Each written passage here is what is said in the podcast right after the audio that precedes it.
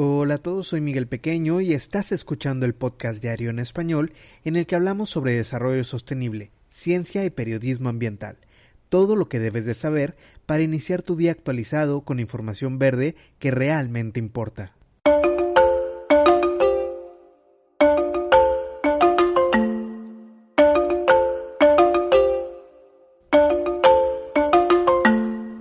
Hoy es martes 14 de diciembre del 2021 y te saludo con información que llega directamente desde Medio Oriente. Y es que las dos próximas COP se celebrarán en Oriente Medio, el epicentro de la producción de combustibles fósiles y a la vez una de las regiones más vulnerables al cambio climático. Por lo que los activistas ven en estas citas una oportunidad para aumentar la conciencia respecto a este problema en la zona. Ahmad El-Drubi, director de campañas de Greenpeace en Oriente Medio, mencionó que la COP27 que se celebrará el año que viene en Egipto y la del 2023 en Emiratos Árabes Unidos podrían suponer un tremendo impulso de la crisis del clima en la agenda de la región, principalmente mediante la sensibilización y la movilización social. Además señala que podría ser un punto de partida para que los gobiernos de la región consideren más seriamente una transición para dejar de usar los combustibles fósiles, algo a lo que se resisten los países cuyas economías dependen del petróleo, como las ricas monarquías del Golfo Pérsico.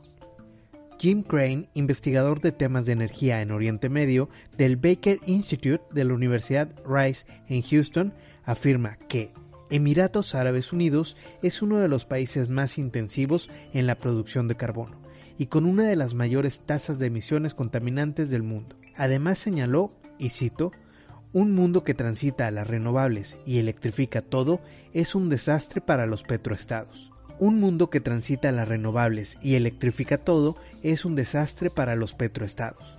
Como Emiratos Árabes Unidos, si bien este país tiene mucho territorio vacío y luz solar que pueden emplear para hacer electricidad e hidrógeno. Por su parte, Ahmad El-Drubi, director de campañas de Greenpeace en Oriente Medio, consideró como mínimo contradictorio que el gobierno de Emiratos Árabes Unidos se hayan comprometido a lograr cero emisiones contaminantes para el 2050 y a la vez planifiquen incrementar su producción de petróleo. Mohamed Jums, investigador en temas de Medio Oriente y energía de la ONG Iniciativa Egipcia para los Derechos Personales, mencionó que Egipto fue uno de los países más activos y de los responsables en introducir el tema de las compensaciones. Y es que el Cairo está muy interesado en este aspecto, no solo por ser uno de los países más vulnerables al cambio climático, sino por su papel activo como representante de África un continente ya de por sí afectado por la escasez de agua y que requiere de infraestructuras para un consumo más eficiente de este líquido vital.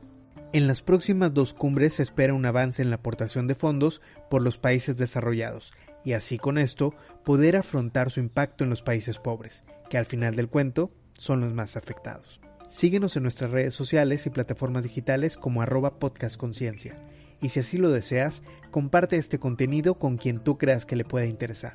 Que tengas un muy buen día. Esto es Podcast Conciencia en Corto. Por hoy ya estás informado. Mañana más y mejor. Chao, chao.